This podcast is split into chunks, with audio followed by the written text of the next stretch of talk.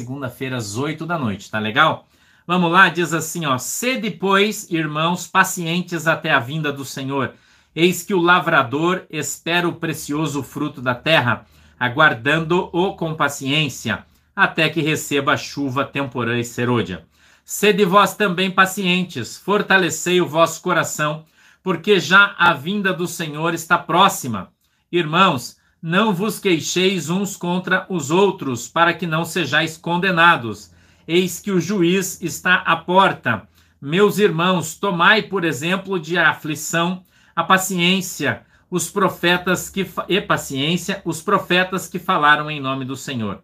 Eis que temos por bem-aventurados os que sofreram. Ouviste qual foi a paciência de Jó e viste o fim que o Senhor lhe deu? Porque o Senhor é muito misericordioso e piedoso. Amém? Amém? Vamos orar? Fecha os olhinhos aí. Querido Deus, em nome de Jesus, eu peço que o Senhor dê para nós o discernimento, o entendimento da tua palavra, para que ele possa descer revelado aos nossos corações, segundo é a vontade e o desejo do teu coração. Meu Deus, eu peço que o Senhor abra os nossos ouvidos para que nós ouçamos, os nossos olhos para que vejamos quebrando o nosso coração para que compreendamos qual é a boa e agradável vontade do Senhor para as nossas vidas, aumentando assim, Senhor, a nossa fé no Senhor Jesus. Amém e amém. Paciência é a chave da vitória. Certamente Deus visitará a tua obra, você crê nisso? Diga amém. Certamente Jesus vai visitar a tua casa, vai visitar a tua família, Jesus vai alcançar você com o seu poder, isso é certo, eu não tenho dúvida nenhuma disso. Mas para que isso aconteça, nós precisamos ter paciência.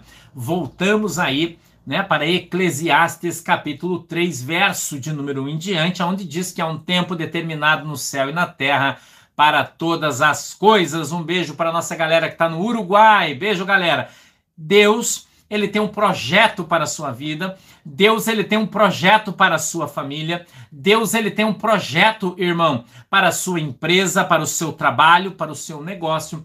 Porém, tudo demanda tempo. O tempo adequado é o de Deus. Então, nós precisamos esperar. O nosso querido irmão Tiago, que é irmão, olha aí, né? Beleza, irmão José Luiz lá do Uruguai, Deus abençoe nós aqui vemos Tiago, irmão de Jesus Cristo, né, nos exortando a ter paciência. Ele disse: Olha os profetas.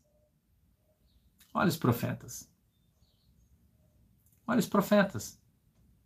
Olha Elias, irmão. Você quer um cara mais santo que Elias? Ele orava, descia fogo do céu. E ele teve que ficar três anos e meio esperando na beirada de um riacho, sendo alimentado por corvos. Três anos e meio três anos e meio, esperando, sentado, deitado, dormindo, vivendo na beirada de um rio, sendo alimentado por corvos, até que ele pudesse sair do esconderijo. Você está no esconderijo de Deus. Você está no esconderijo de Deus. Hum? Está? Deus escondeu você na beirada do riacho. Deus está enviando os corvos aí na tua casa. Porque o corvo ele supre pouco, porém o necessário. O corvo não traz muito, por mais que fosse, mas ele traz o suficiente. Eu acredito que quando Elias sai da beirada do rio, Quiriote, se não falha a minha memória. E ele chega na casa da viúva de Serepta, ele está com muita fome. E Deus fala para ele agora: você pode ir. E quando ele vai na casa da viúva, o primeiro milagre, escute aqui que eu vou profetizar na tua vida. O Espírito Santo está me dando uma mensagem que eu vou profetizar na sua vida.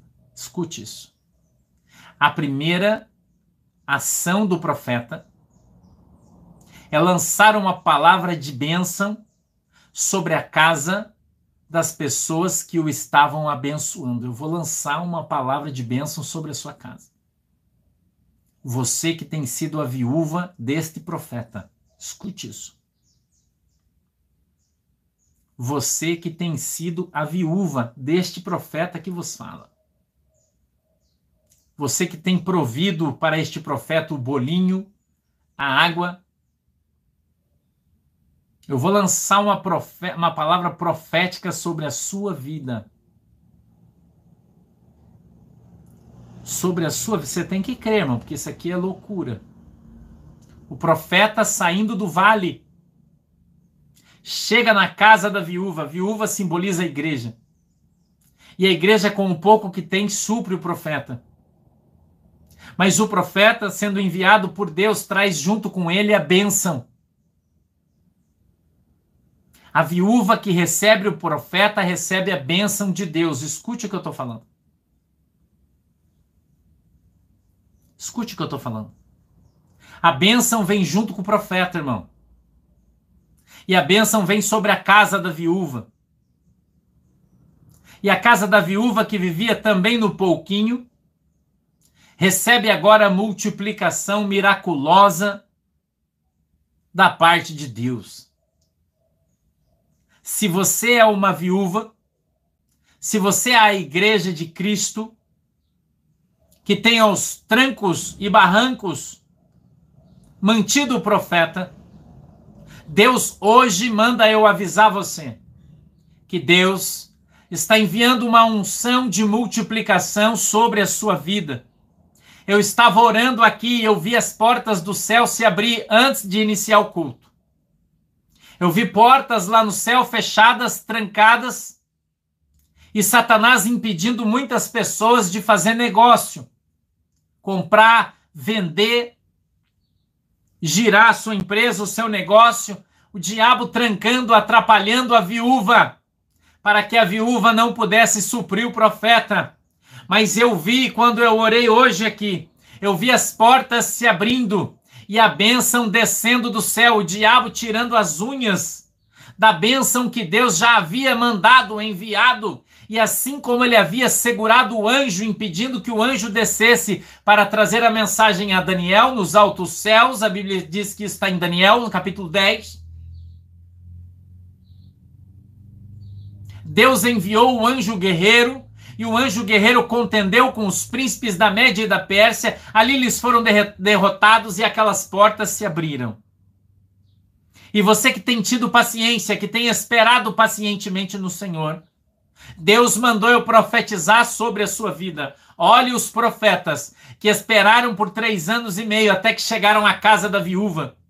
E quando chegaram à casa da viúva, o primeiro milagre que Deus fez foi a multiplicação do óleo e da farinha. Se você crê nisso, diga graças a Deus. Se você faz parte da viúva, e eu já ensinei para você quem é a viúva, é a igreja fiel. Você tem sido fiel no mínimo. Deus vai te colocar no muito. Deus vai abrir as portas do céu e derramar sobre a sua vida uma bênção recalcada, sacudida, transbordante, sem medida. Eu sinto já o cheiro da bênção e chegando sobre a tua casa, sobre a tua empresa, sobre o teu trabalho. Pastor, mas eu trabalho numa empresa, não é minha. Deus vai abençoar o teu patrão para ele abençoar você. Deus vai abrir as portas sobre a sua vida com uma grandeza extraordinária que muitos vão se assustar. Gente que estava com dificuldade de vender, de fechar o negócio, travando aqui, travando ali, estou profetizando. Deus está destravando as portas hoje sobre a sua vida em nome de Jesus. Deus está quebrando cadeados. Deus está rompendo fechaduras. Deus está estraçalhando correntes hoje na sua vida em nome de Jesus. E se você crê, diga amém. Graças a Deus.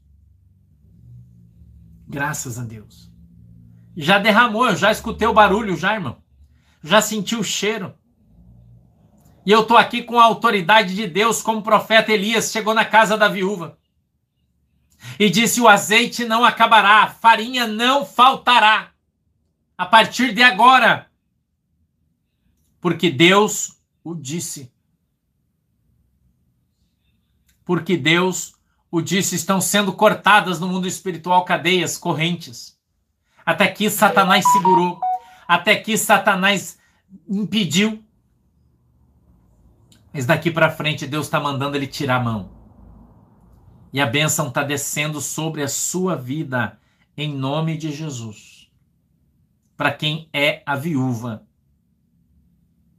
Para quem é a viúva.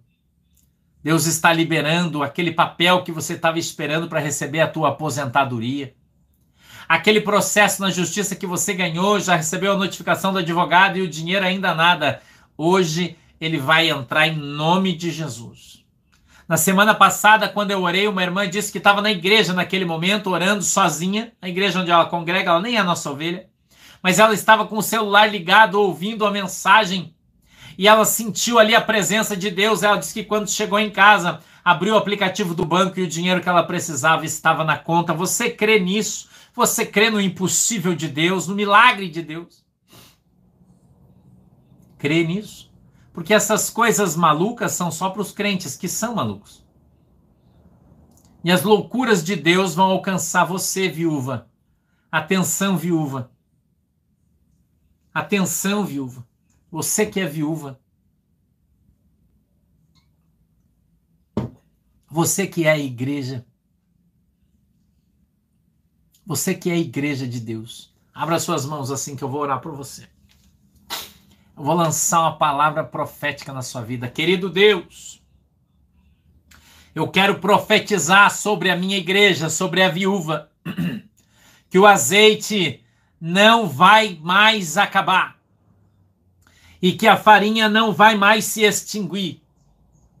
Papai, em nome de Jesus, eu peço que a farinha seja acrescentada do céu e que o azeite seja derramado de maneira miraculosa sobre a minha igreja.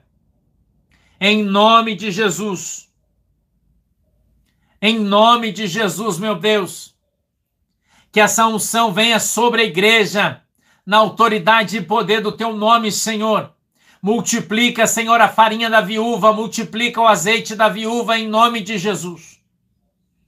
Em nome de Jesus, abre as portas, Senhor, aonde não tem portas.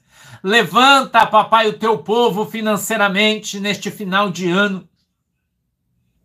Em nome de Jesus, engorda, Senhor, o peru do teu povo. Aleluia.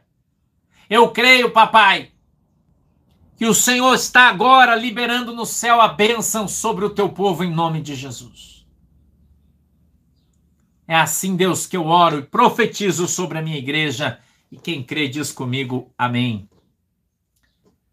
Se você quer ser, quer ser ovelha da minha igreja, quer contribuir com essa obra, converse com as administradores, administradoras, tá? Deixa um recado aí, administradora, fala comigo, help me, tá? e elas vão entrar em contato com você. E elas estão aí, né, em azulzinho, com uma chavinha, são as administradoras. Chama elas para conversar, elas vão te dar o, o endereço e como é que você faz para ser membro da nossa igreja, tá bom? Para você participar aí, poder ajudar na obra, fazer o que você quiser aí. Tá beleza?